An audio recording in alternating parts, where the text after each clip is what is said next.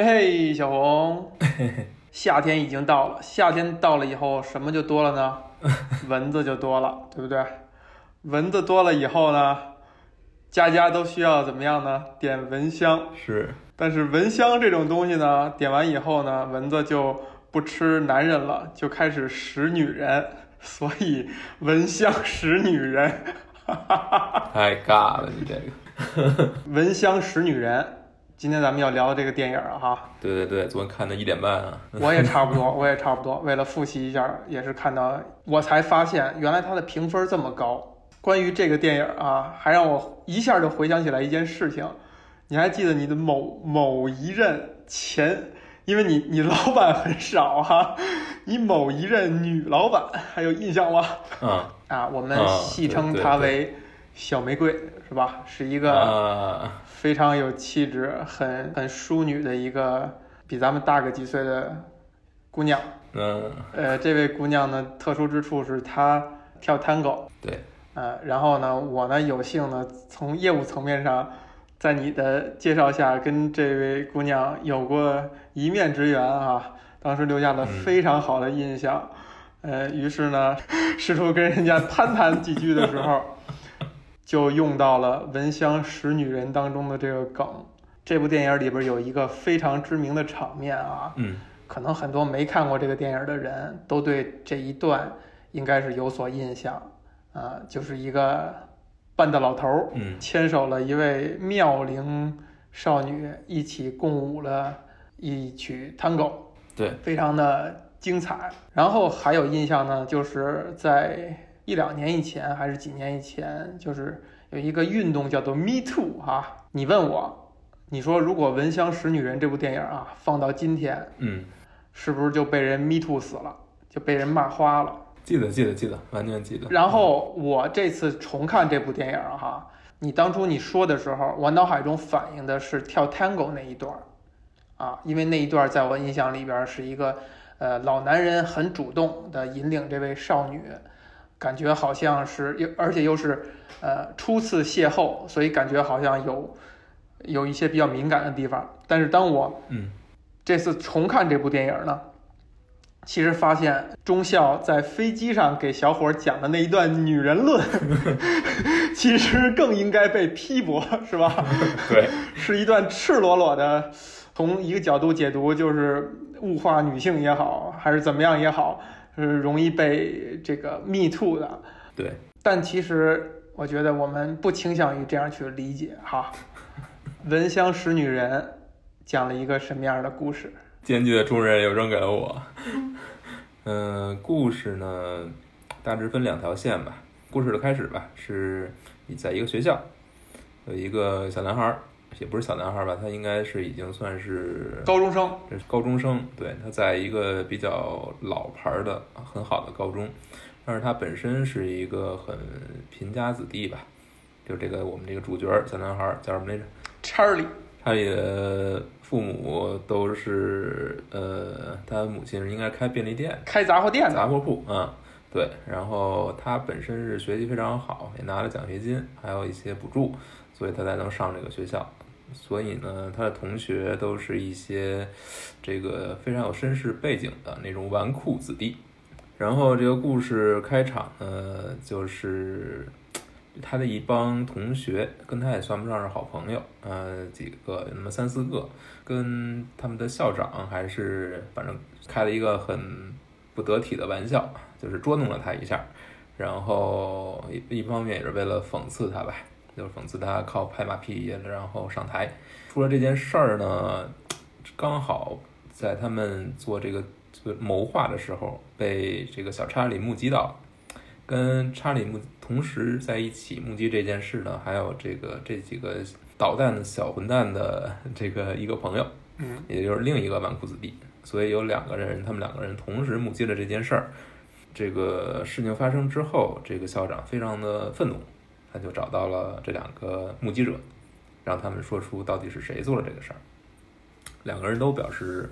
不会说，然后这个校长呢就把这个其中的这个纨绔子弟送走，然后单独跟查理说，有一个我这手里有一个保送名额，我今年写的目标就是你，所以你应该知道你要怎么办。那意思就是说，如果你把这事儿捅出来，你你你你对吧？就这几个人给供出来，那我就对吧，保送你去哈佛，去哈佛，那你自己是没有什么机会的，对不对？那就你改变你命运了，你就直接从一个杂货铺老板娘的孩子，直接变成了哎呀，这个美国的跻身精英行列了，阶级跃升，阶级跃升，嗯，然后这个事儿呢，到这儿就告一段落。然后这个小查理呢，就去应聘了一个感恩节的兼职，兼职呢就是照顾一个老头儿，一个怪老头儿。这老头是一个退伍军人，已经瞎了，不怎么瞎了不知道。然后他受邀去接这个人，去接这个兼职呢。这时候跟这个老老头见了第一面，其实两人都没留下特别好的印象。老人这个说话比较噎人，比较梗梗，能把你直接说梗、说脑梗那种、那种、那种噎人。嗯，然后他本来不是特别想接，但是看来这一家人平时被噎的也很、也很、也很厉害。这个。女儿女婿，所以女儿女婿实在是不想带这个 这个老头儿不是女儿女婿，这个老头儿是他的侄女儿侄女侄侄女儿侄女婿，跟他跟他后来拜访那家是一家人。对对，毕竟他是一个没有老婆的人嘛。嗯，然后这家人就是他侄儿侄女婿，本身是想去感恩节度假嘛，谁也不想照顾这个，呵 呵也必定要没法照顾，所以想花点钱找个人照顾一下。侄女呢说了一句话，说这个老头啊，你相信我，内心深处像像蜜一样甜，是非常甜的。这句话很有玄机，就是你也可以认为他说的是一句真话，你也可以认为他是为了。去欢度感恩节，赶紧出手，让这个小伙儿能够清信，是吧？对。然后这个小伙儿最终还是按照约定来到这个老人家，准备跟他度过这个感恩节。然后同时呢，他也想，也在想跟这个纨绔子弟的达成一些就是协议吧，或者说看看能不能把这个问题给解决掉。他现在面临的最大的一个危机。因为他知道，如果自己不去出卖那几个学生的话，可能他就本身会受到惩罚，甚至失去在这个高等院校学习的机会。就是当这个老人的女呃侄女侄女婿一走，老人同时也决定走，自己就开始打包，让这个查理帮他打包。这老头叫什么来着？Frank。老头儿，那就还是老头儿吧。老头儿叫着比较顺口，叫阿尔帕西诺，老帕。阿尔帕西，老帕，嗯，帕西诺。嗯，老头儿就带着他去，说我们去纽约，生生的拖着他走了。买的头等舱，坐的头等舱，开黄腔，讲女人哪里好。对，哎呀，这个咱们就不重复了。虽然虽然刚看完，确实记忆深刻，是吧？然后呢，俩人住进了 Waldorf，一个顶级酒店。然后老人就就开始说：“我计划在这个纽约呀，好好的快活一番，开最好的车。”没有骑最好的马，喝了最烈的酒，差不多是骑最好的马。对对对，嗯，然后最后呢，完成这一切之后呢，我就一枪崩了自己。哎，嗯，俩人有一点争执，但最后这个老人把这个手里的手枪的子弹都退了出来，给到了查理，然后俩人就开始过这一天，做了一身特别合体的衣服，然后最关键的一点是。老头儿，这个老帕哈带着小查理去看他哥哥的一家人。哦，对对对，参加人家的感恩节晚宴，这强行闯入，闹得非常不愉快。这个，呃，他的哥哥首先进来以后，拉着小查理就说：“你为什么不把他带到你们家去过感恩节？” 很直接说：“你告诉我你是谁来着？你是谁来着？你为什么不把他带到你们家去过感恩节？”然后老头儿说：“我听见了啊，我可听见了。”然后老头儿呢是在整个过程当中啊，对他的这个相当于他嫂子又呃很不礼貌，动手动脚，然后调侃他的这个侄子和什么侄儿侄儿媳妇儿，在饭桌子上呢还各种开黄腔，就是大家都已经这个不自在、尴尬了，他还开黄腔，然后他的侄子就发作了，就隶属了这个老头儿以前的一些。所作所所为吧，劣迹。就是说他这个张嘴哈逮谁喷谁，导致他没有当上将军，以至于在后来在一次什么类似于教学过程当中玩手雷，哎，给自己的眼睛炸瞎了。所以在此呢，有一个悬念，就是老头儿有可能这次来纽约自杀之前是想跟他哥哥这一家人见最后一面，和好，至少是告一个别吧，就是见一见。嗯。等到这两天过了以后呢，这个老头儿呢又让这个司机 Manny 帮他约了一个啊，高级交际花儿，是吧？就据说是在纽约城里非常知名的、被人流连往返的一个交际花儿，与他共度良宵，然后再转过天来，早上这个老头儿就像变了一个人一样，显得非常憔悴和衰老。太累了，他有这个可能，决定要结束自己生命。这个小查理呢很善良，呃，一直在劝阻，甚至提出来了，我们可以去开这个法拉利啊。嗯哎，老头儿突然间来精神了，说：“哎呀，这开开法拉利，开车啊！”呃，小查理是说，我们是可以去呃 take a ride，对吧？去兜兜风。老头儿一下来精神了，因为老头儿在之前说说世界上最美好的事情，最美好的事情是女人的温柔乡。嗯第二美好的，远远不如的第二美好的 是法拉利。于是镜头一转，俩人就去了一家法拉利的这个商铺啊，这个软磨硬泡把一辆呃试驾车开出来。老帕在这个失明的这个前提之下，硬要做到驾驶，爽了一把。回到了酒店以后，老帕想办法要把小查理给支走啊，让他去帮忙办事儿。呃，小查理已经走下楼以后，突然间觉得，哎，感觉不太对，折返回去，看见老帕换上了他引以为傲的这一身军服，以及带着这种军功章，啊，已经准备要完成他最后的仪式了。这段戏反正还挺还挺激烈的，就是小查理要劝这个老头老 Frank 把这个枪要卸下来，要继续活着，嗯，唉，这一段过后，两个人一起回到了这个小查理所在的学校，在这个整个这三天的过程当两天的过程当中。啊，其实他其实小查理一直在试图给跟他一起目击事件的那个人打电话，嗯然后发现这个人原来他们一起约定的是不要告诉自己的父母，不要告诉任何人，所有人都保持什么都不说的状态。但是他发现最后这个人，这个他这个跟他一起目击事件的这个人，已经把这件事告诉了自己的父亲，然后希望自己的可能希望父亲冲为自己出头吧。所以当查理最后来到这个校学校全体大会这个听询会上，两个目击者同时在台上接受质询，呃，纨绔子弟的这个目击者很快就把自己看到的是谁都吐都说了出来，但是可能有些托词，说这个自己没戴隐形眼镜儿，所以看得不是很清楚。啊，看得更清楚的呢，还是这个小查理。那最后这个校长就转向小查理，说：“你要是不说，那我就最后决定就把你，我要把你开除。”然后 Frank 突然出现了，啊，其实他早就已经上台，但是他一直在听着，他在听着呃小查理如何回答，然后发现小查理是决定坚决不去告密，不去当这个告密者。这个时候，当这个决定下下来，他听明白了，说这个校长决定要惩罚小查理，他才站出来去咆哮了一通，嗯。发表了一长串儿的这个对于这个学校，还有对于小查理的行为和对于校长的这行为的判断和评价。嗯，也就是说，呃，这个学校如果做出这种惩罚一个不告密的人，反而去呃保护一个告密者，那你可能已经失去了作为一个教育机构的意义，你可能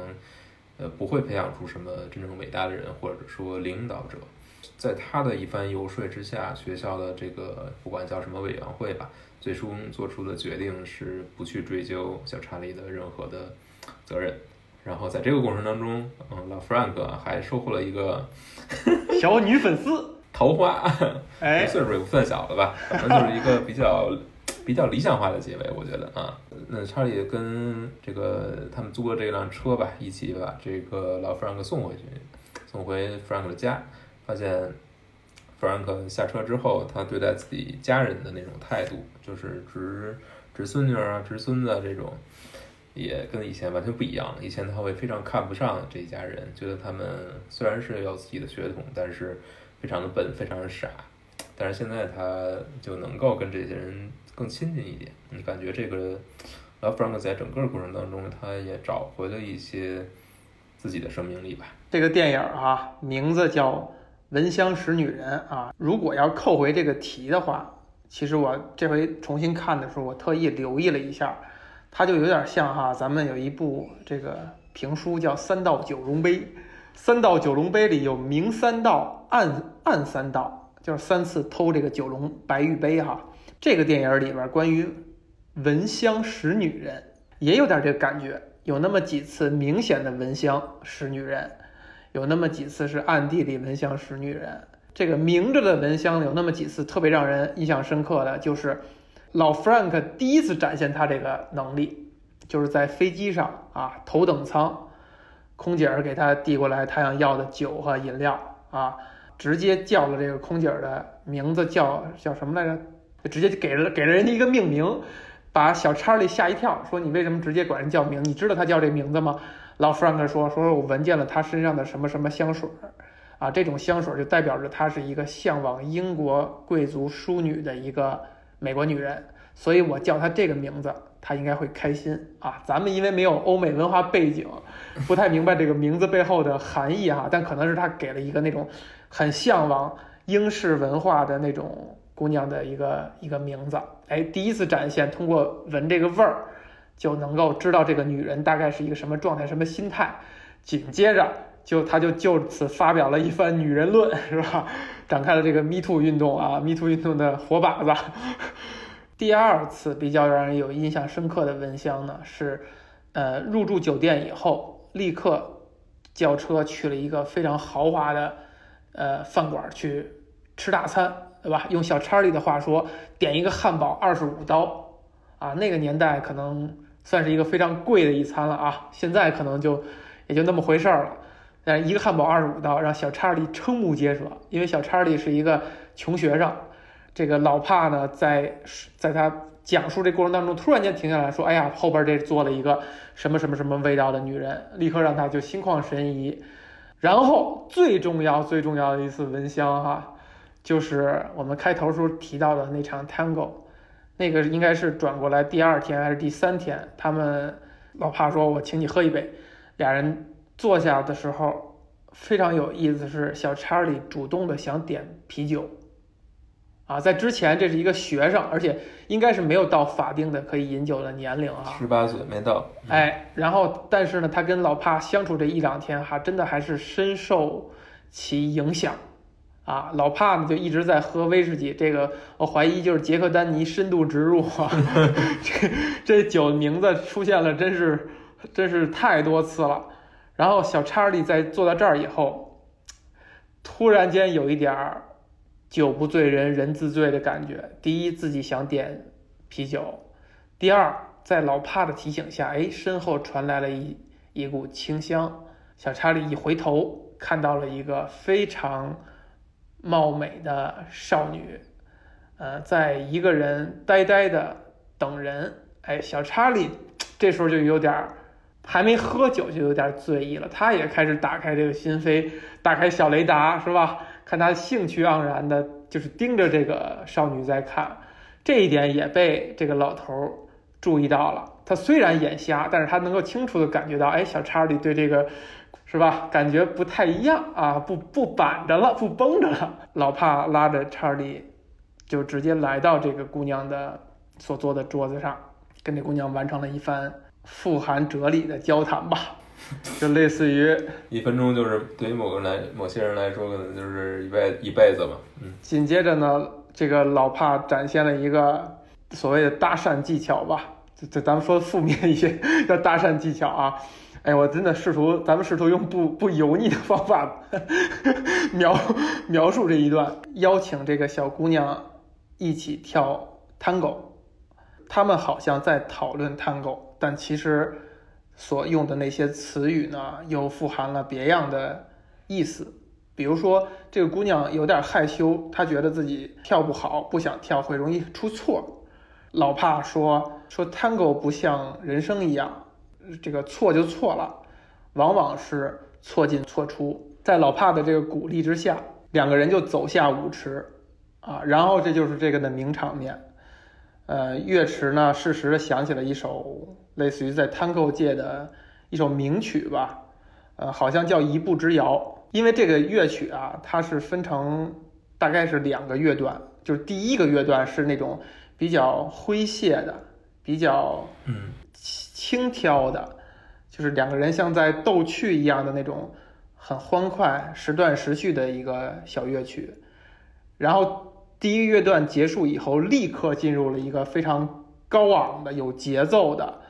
很动感的一段旋律，它大概这首歌是这样一种构成啊，然后一直重复，就这两个乐段一直一直重复，然后你就看这个俩人在跳的时候呢，明显这个老头儿是一个表现了非常的从容、优雅，然后波澜不惊，好像看尽了繁华一样。其实跟他整部电影相比，也是有非常大的反差。就如果很多人专看这一段的话，会以为这是一个老绅士，非常优雅的贵族也好，身上有很多功勋也好的一个很儒雅的人。但全片除此之外，老帕又是一个那样愤世嫉俗，这个满嘴跑火车、开黄腔，然后各种踩过别人、挖苦别人的那样一个。而这个姑娘呢，在跳舞的过程当中呢，你看她一开始是一种。非常小心，非常将信将疑，甚至在手在扶的时候也是很犹疑的，就觉得哎呀，这么一个失明的老人是吧？我是不是还要照顾他一下？然后直到老帕非常的优雅从容的把他的手放在他的肩膀上，慢慢的他将信将疑，到开始动作逐渐开始就是比较正规，动作慢慢变大，然后慢慢的享受其中。非常的愉悦，非常的快乐，到最后舞曲结束收视的时候，甚至你还能从姑娘的表情和眉宇之间感受到一丝恋恋不舍。我最开始对这个电影的印象哈，我一直记得这这个情节发现发生的比较早，甚至在电影的前半段，但这回我才注意到，它其实是在中段往后，就是是一个很重要。很重要的情节了，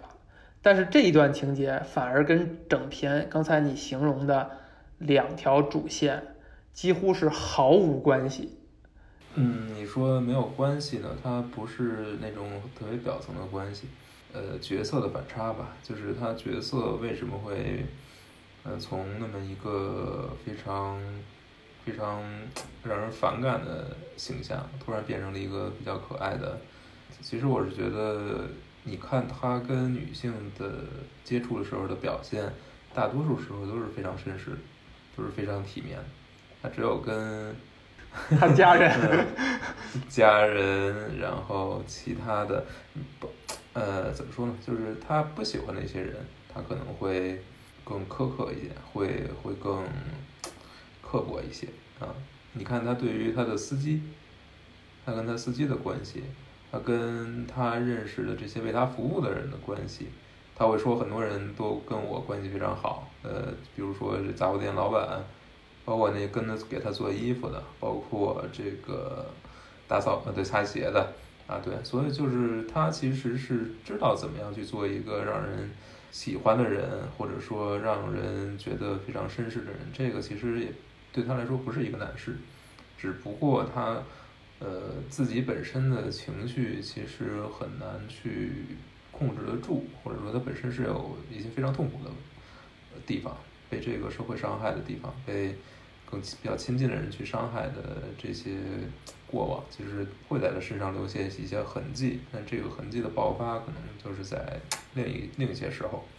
那既然他本身对于女性是非常的热爱的。那他也会在和女性相处的时候展现出这种热爱，所以你你回头去看，呃，他这跳这段 tango 的时候，其实他也是很规矩的，他只是在跳舞的时候能够非常有动感，非常有活力而已。所以你也谈不到 Me Too，对吧？那你如果 Me Too 的话呢，真的玩讲这种玩意儿的话，那大家都不要跳舞了。它可以被 Me Too 的点啊，就现在啊，真的我接触到一些几个那种特别为女性呃平权运动呐喊的人，他们会认为老帕邀请少女跳舞这个整个一系列动作是所谓的 PUA，就是一步一步，啊人家会管这种叫 manipulate，就是我操控了你，嗯，我操控了你答应我坐下，我操控了你跟我共进一曲，我在整个跳舞的过程当中，我也在操控你。首先，我肯定是完全不认同的，但是一个你 作为一个男性啊，你没有不认同的立足点。对，所以我们试图来理性来分析。你看刚才你说的那点特别特别重要，就是他对一类人是非常绅士友好，能把人逗笑，呃，而且非常的融洽的。但他对一类人就是控制不住的那种嘴贱、嘴欠，然后这个没好气儿，甚至还不规矩。比如说他对他这个嫂子哈，一上来拥抱人家，嗯你明显是吓人一跳，还闻人家身上的气味儿。然后对他这个侄儿媳妇儿也是出言不逊啊，各种的这个很直接的出言不逊。其实或者笼统来说，就是不熟的人，我可以非常绅士，然后额外对漂亮女性 额外绅士，熟的人就完全放开了。为什么说这个电影会被很多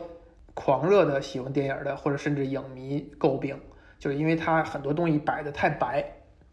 比如说 tango 这个意象哈，其实你在那段舞蹈当中点那一下，错进错出等等等等，大家是能理解的。你要借此来谈人生，就是人生也是如此。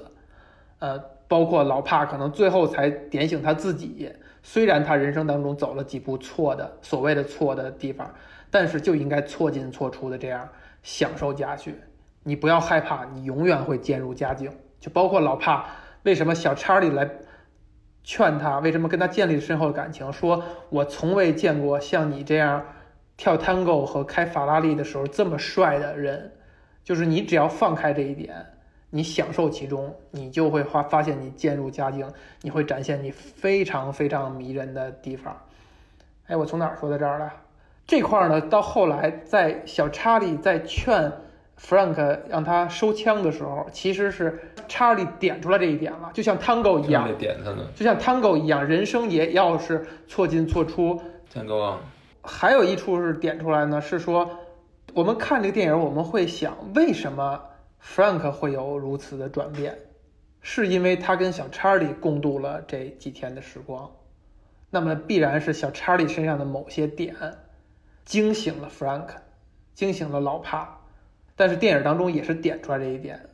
忘了是不是最后了，还是说他决定不自杀的时候，他说我愤世嫉俗，怼天怼地，去跟别人去争执、去争辩，是因为源于我想让自己觉得我自己重要。用咱们通俗话说，就是刷存在感。嗯，当然，他说小查理，你这样去跟别人争辩斗争，是源于你真的相信这件事儿，是源于你的良知和正直。integrity，哎，对，integrity。虽然他们俩在行为上就是有一些地方是相同的点，就是大家都怎么做，他就不怎么做。比如说，小查理可以顺水推舟的就把这个事情说出来，他就其实也不会被别人诟病的，就可以获得这个哈佛的这个推荐也好，还是说这件事儿就是他就顺理成章的过去也好，但是他就是不这么去做。而且在 Frank 问他你为什么不这样做的时候，小查理自己也回答不出来。他说他就是觉得我就不应该这样，我就感觉我就不应该说，就不应该说不出来。他就是一种非常直觉的，就好像电影给你给了你一个人物，是他天生善良、天生正直，毫无缘由的，没有起因。为什么就是为什么 Frank 能够看到查理能够觉得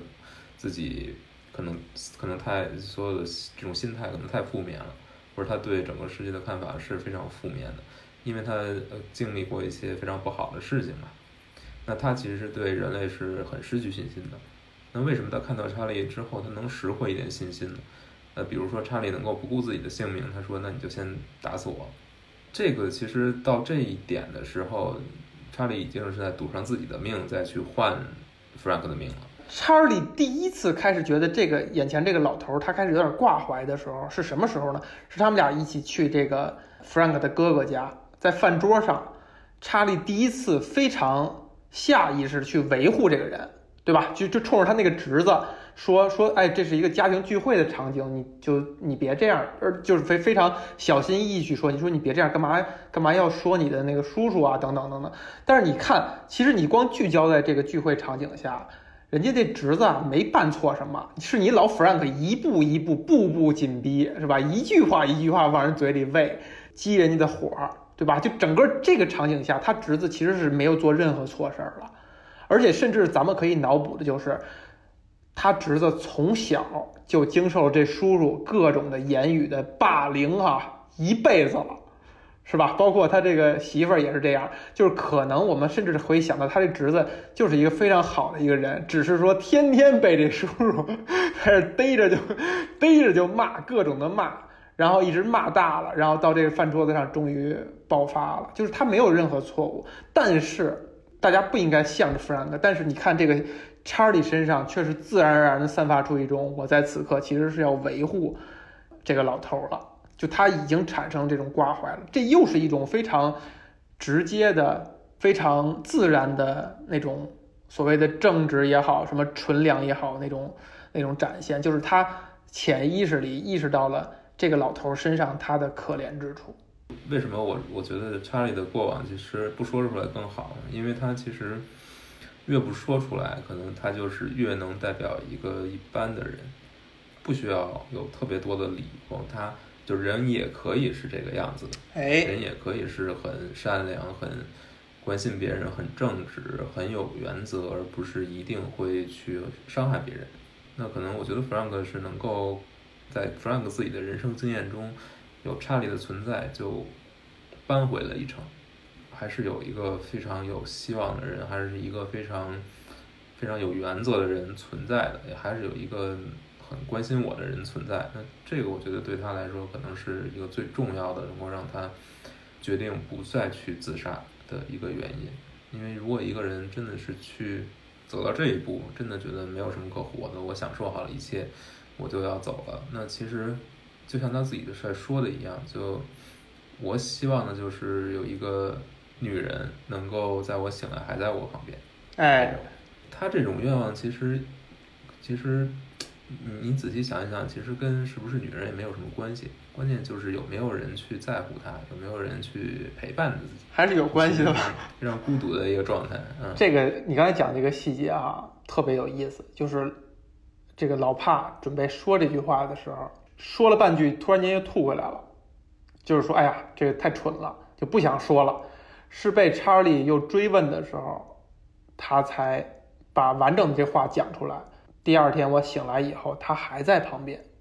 就是第一，这是这句话太这个肉麻了，太温情了，这不符合他一贯的人设，对吧？这老头呢是一个就是各种强硬，就不不展露自己非常脆弱的一面，甚至告别的时候都快刀乱麻，对吧？就是特别干脆的那种告别，几次告别的场景都是不不不跟你废话，是吧？你要说什么？不不不，再见再见，走人。非常一个干脆的一个老头儿。偶尔展现出来这种温情的这一面，他难为情。顺着这个细节往上读，你就可能感觉他在某种程度上是很羡慕他哥哥的，就是至少有这么一大家子人。虽然他来这个参加晚宴的时候，各种的就是七个不服八个不忿，看谁都不不顺眼，但其实是他是被这种感觉，被这种家庭所吸引，来做最后一次跟大家见一面。要走之前跟他哥哥说：“说我什么事儿都做错了，我什么事儿都做做不好啊。”虽然这句话你其实也可以从其他角度理解，但有一点就感觉就是有可能，如果这个按这个电影来说，如果他不是出错，就是 Tango 出错了，他可能过的就是他哥哥这样的人生。比如说他退役退伍以后，也是走入了这种所谓精英阶阶级吧，因为一也是一个军衔很高的一个。状态吧。对，然后也会，而且你看他出入这种纽约这种繁华地带也是很自如，就一看以前的社会地位应该也是很高的。就如果他不所谓打引号的出错的话，他可能过的就是他哥哥这样的一个生活。你刚才一直在提，就是说他可能社会对他不好，没有不好，我没有脑补出来这个中校他受到了哪些苦，受到哪些不公的对待，我觉得应该是没有的。呃，我指的是他没有没有过上自没有没有获得自己想要的职位的这件事儿。他最后之所以痛苦，就是他认为他认识到他没有获得将军什么的。是因为他自己，包括他的失明，也是因为他自己，是他自己的错，他没拿到将军。比如他嘴特别臭，呃，逮谁怼谁，那当然人家就，对吧？这个排挤他或怎么样。然后啊，他还是谁谁谁的幕僚，咱也不知道历史上这谁谁谁是不是特别有名哈，但是应该还不错。所以他本来有机会的，但是可能就是因为他的性格问题，还有他就比如喝酒的问题等等，或者说。他没有一个，他没有一个打引号的金人，呃，精英阶层认可的那种家庭生活，就你没有一个稳定的，能够拿得出手的伴侣，作为你的政治筹码，对吧？就是那种那种精英阶层都是讲究是家庭非常稳定、非常和和美，你才能往上走，所以你没有得到这样的机会，就这个东西真的。就是怪怪不了某一个人，或者说社会对他的不公，而就是说社会就是这样的秩序，只是你这个人因为你自己的各色也好，嘴臭也好，嘴硬也好，你没有在这个规则下玩得很转。就至少我觉得从我的观点上来讲，他没有就没有任何人对不起他，可能多数时候是他对不起人。他到老以后，他说出那番话的时候，其实是对自己的一种懊悔。就是我没有能建立一个跟一个女人建立一个那样的关系，就是在天亮以后，人家还能再躺在这儿，以及我这辈子没有最后得到一个相对好的结果，所以我这辈子已经没了，这生活已经没了，所以我要死。而查理可能让他意识到，就刚才你说那点，意识到自己是好的，是有魅力的。是能给人带来正面影响和给别人带来快乐的，对吧？比如他们俩一起去开车，呃，等等，一起去这个。虽然是他跟这个姑娘跳 tango，但是明显查理在旁边看的也是很享受，就是共度了一段非美非常美好的时光。就是他才意识到他自己还是有用的，还是嗯有有魅力的，有亮点的，是能被别人欣赏的。再有一点，可能就是查理点出来的所谓的错进错出，就就算错了，就查理自己也说嘛，就是就说我这回我就算被开除了，那也也也也就这样了，走错这一步又怎么样呢？难道就不能再往下继续走吗？不能再过得更精彩？不能嗯用积极的美好的心态去应对生活吗？老弗兰克觉得突然间意识到还是可以的。就哪怕我现在老成这样，瞎成这样，我还是能够靠一己之力，在陪审团面前扳回一城，赢得一位老老师的芳心，等等等等，他才发现错进错出，然后渐入佳境。他之前就是按他说的，就是一个烂人，就是一个坏人，啊，这就就是不行。只是说他身上在当当坏人的过程当中，修修炼了一身的 能力和才华，是能够吸引人的。其实你看啊，就还有一些小的细节，比如说这个老弗兰克说，说我二十六年来，我从没让副官给我擦过鞋。你看这些东西啊，关于从军的一切细节，他都会记忆犹新，这是他非常值得。骄傲的事情，包括这句话，就是我从来类意思就是说我从来没有仗势欺人，用军衔压倒对方，让对方为我服务，这是他引以为傲的事情。同时，这可能也是他的尊严，就是他认为做这个事情啊，他不是出于直觉的，他是出于如果我想做一个怎么怎么样的人，给留给人留下什么什么样的印象，我应该这样这样去做。这一点也是他羡慕小查理身上的点，就是他羡慕查理身上的所有的一些闪光的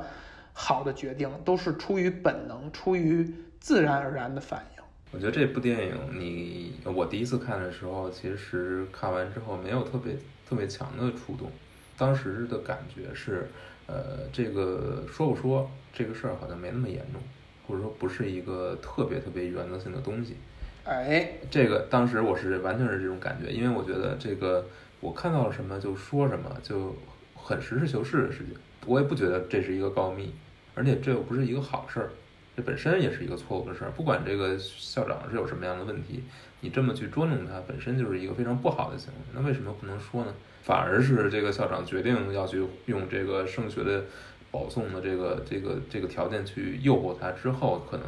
这个行为就开始变质了。就是我这时候，如果小查理这时候再去把这个事情说出来，显然就非常不合适了。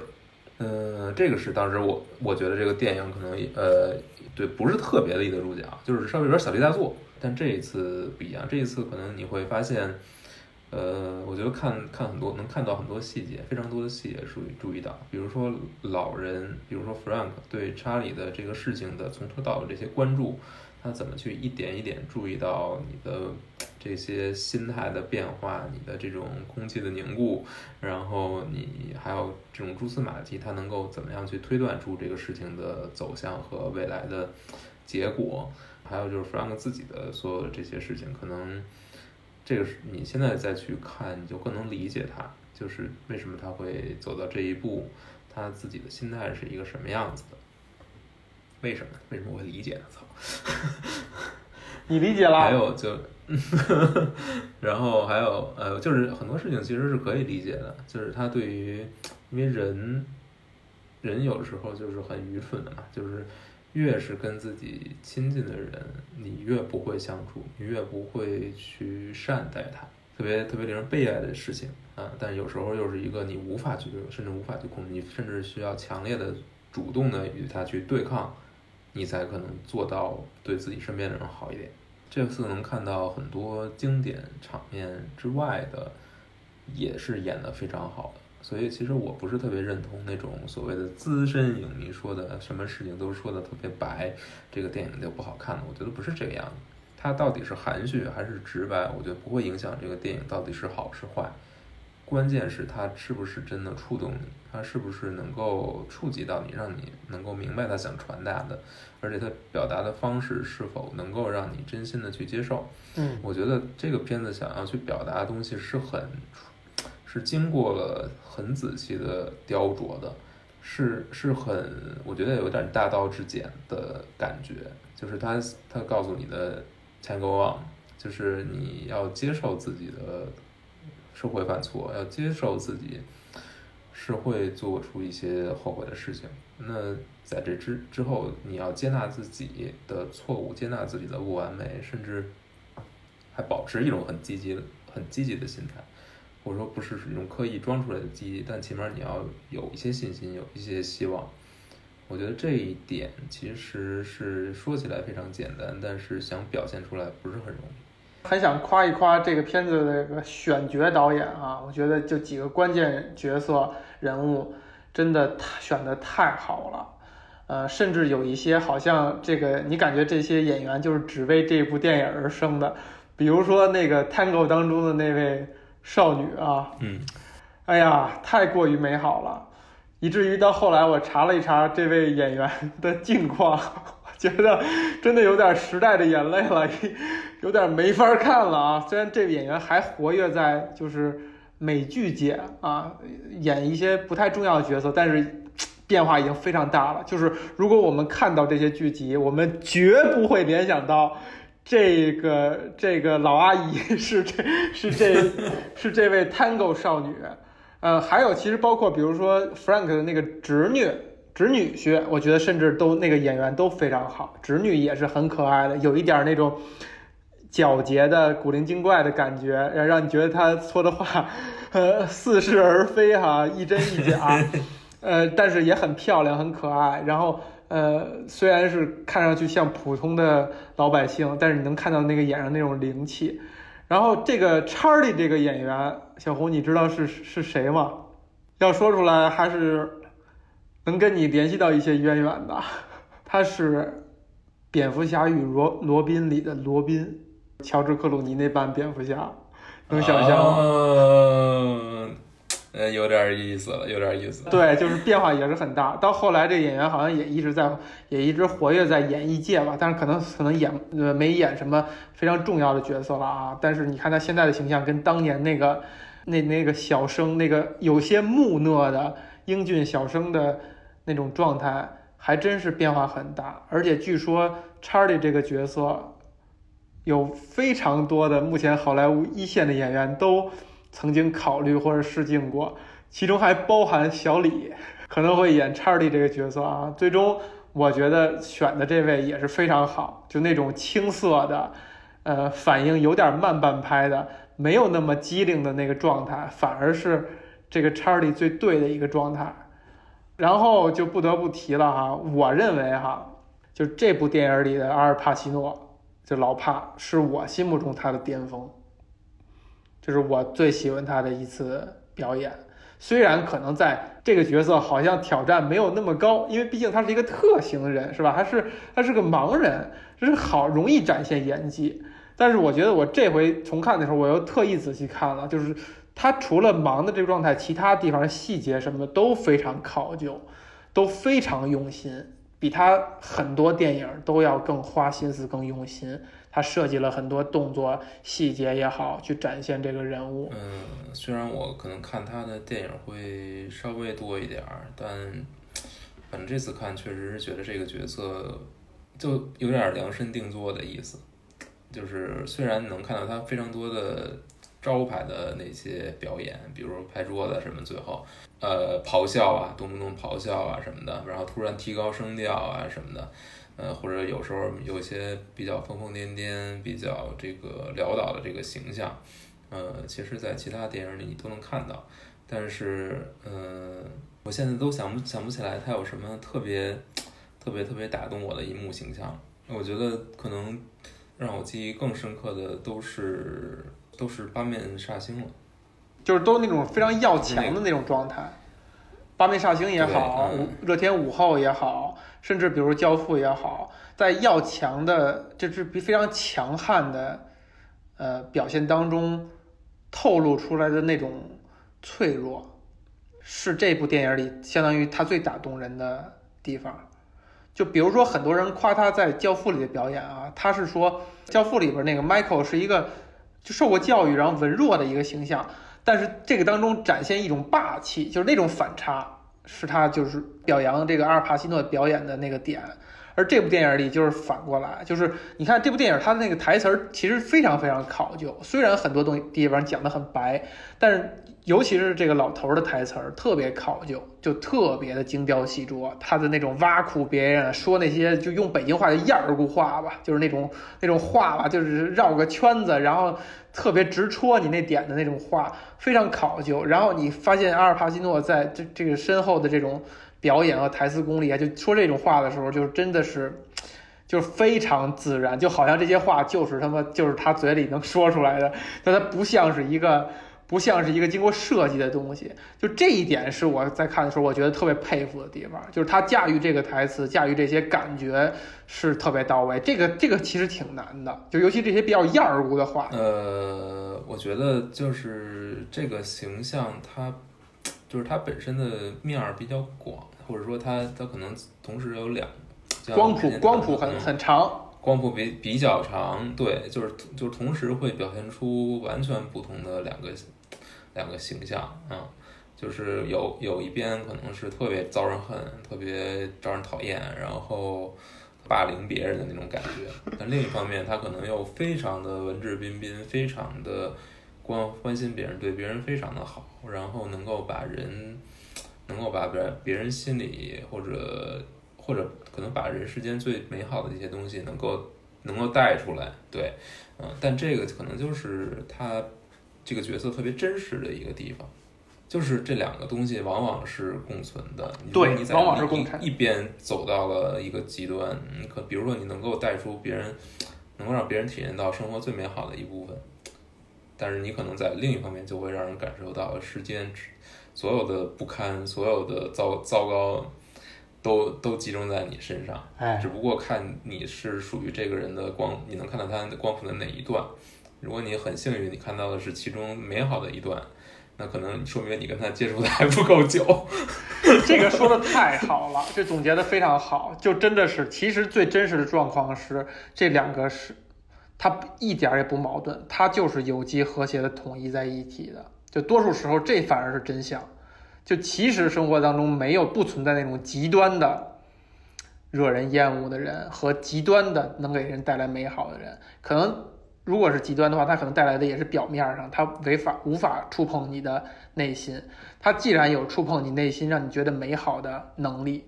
他就有一面是可以非常有洞察的，把你的心戳得直滴血的能力。就他永远是统一在一起的，这是这个片儿 他展现的最真实和他那个最大的那个发现。那你觉得 Frank 对女性这个态度是可取的吗？让你觉得很美好的，还是说让你觉得很可怕的？这个问题其实就切到了这电影的主题，就他为什么用“闻香识女人”啊这样一句话啊？虽然这个是咱们一个很诗意的一个翻译哈，我的结论就是，我认为他对待女人的那个态度是一个我非常赞同和认同的一个态度，这其中没有任何一丁点儿物化女性的意思。他他讲，他从言语、从行动当中带出了。女人是非常美好的一种生物啊，虽然这么说好像在物化女性，但我们都是生物嘛，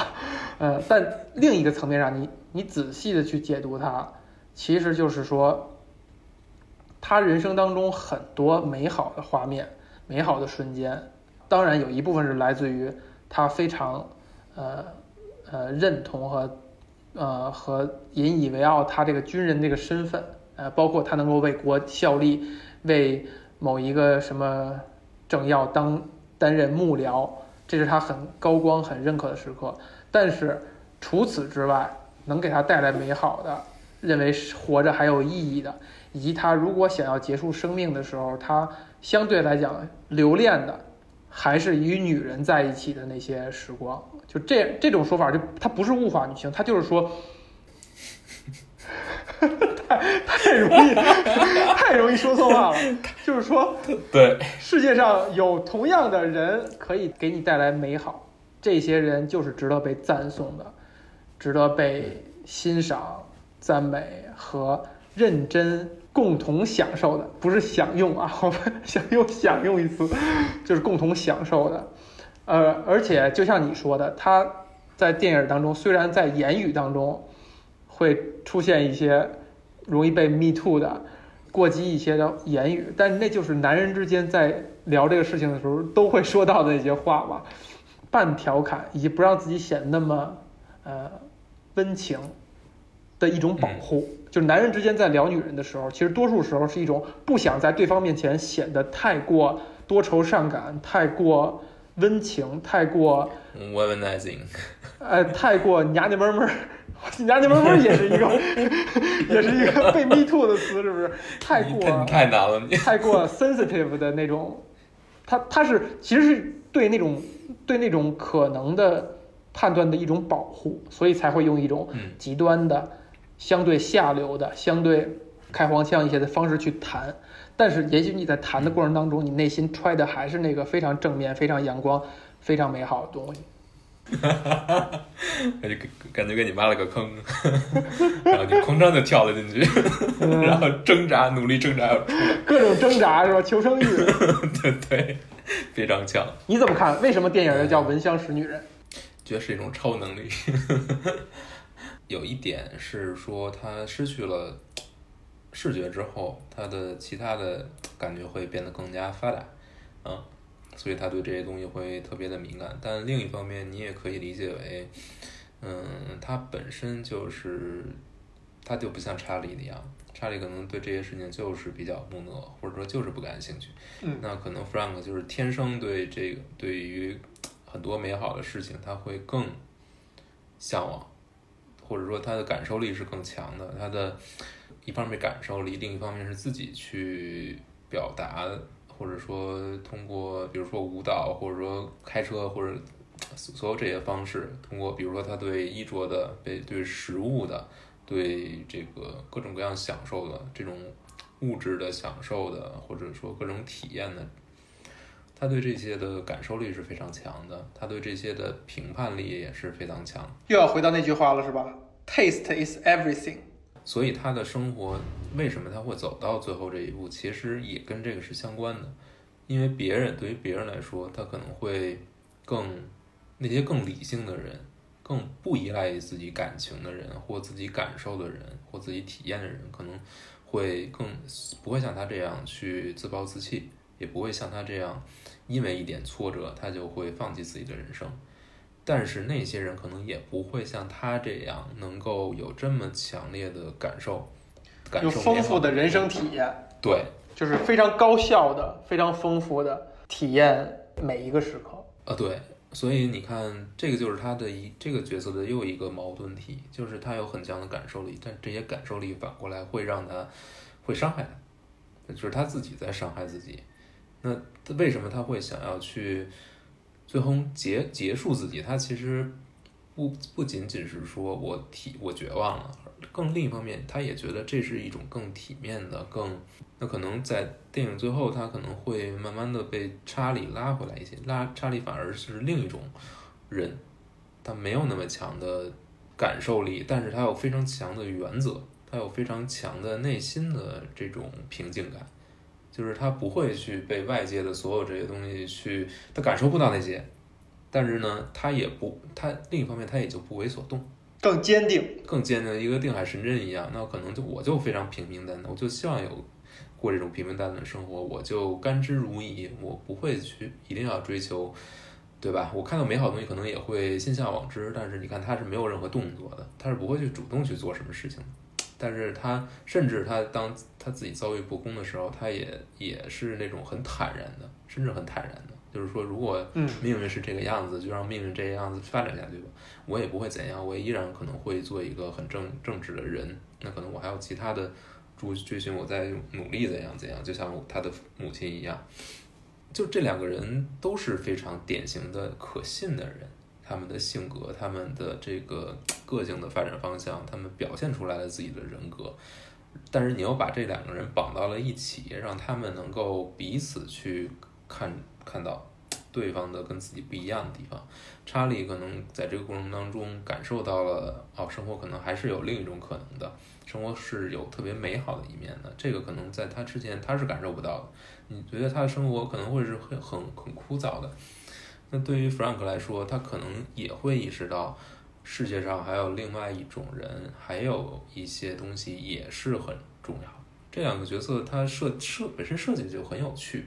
就是一个很木讷的人和一个很放浪形骸的人。你说这是一个什么样的类型片？把它归成一个公路片吗？但是它又不是像公路片那样特别注重给你一些奇观，给你一些意料不到的遭遇。这种际遇，这种飞来横祸或者飞来横财也没有这些，但是他最后呈现出来的对人的这种洞察，如果他如果他加了太多就不是味道更重的东西进去，他可能就拍不成这个样子。对，这个这个电影里最重的可能就是那段舞，但是那段舞其实就是两个人，一段音乐，有你说还有什么别的东西？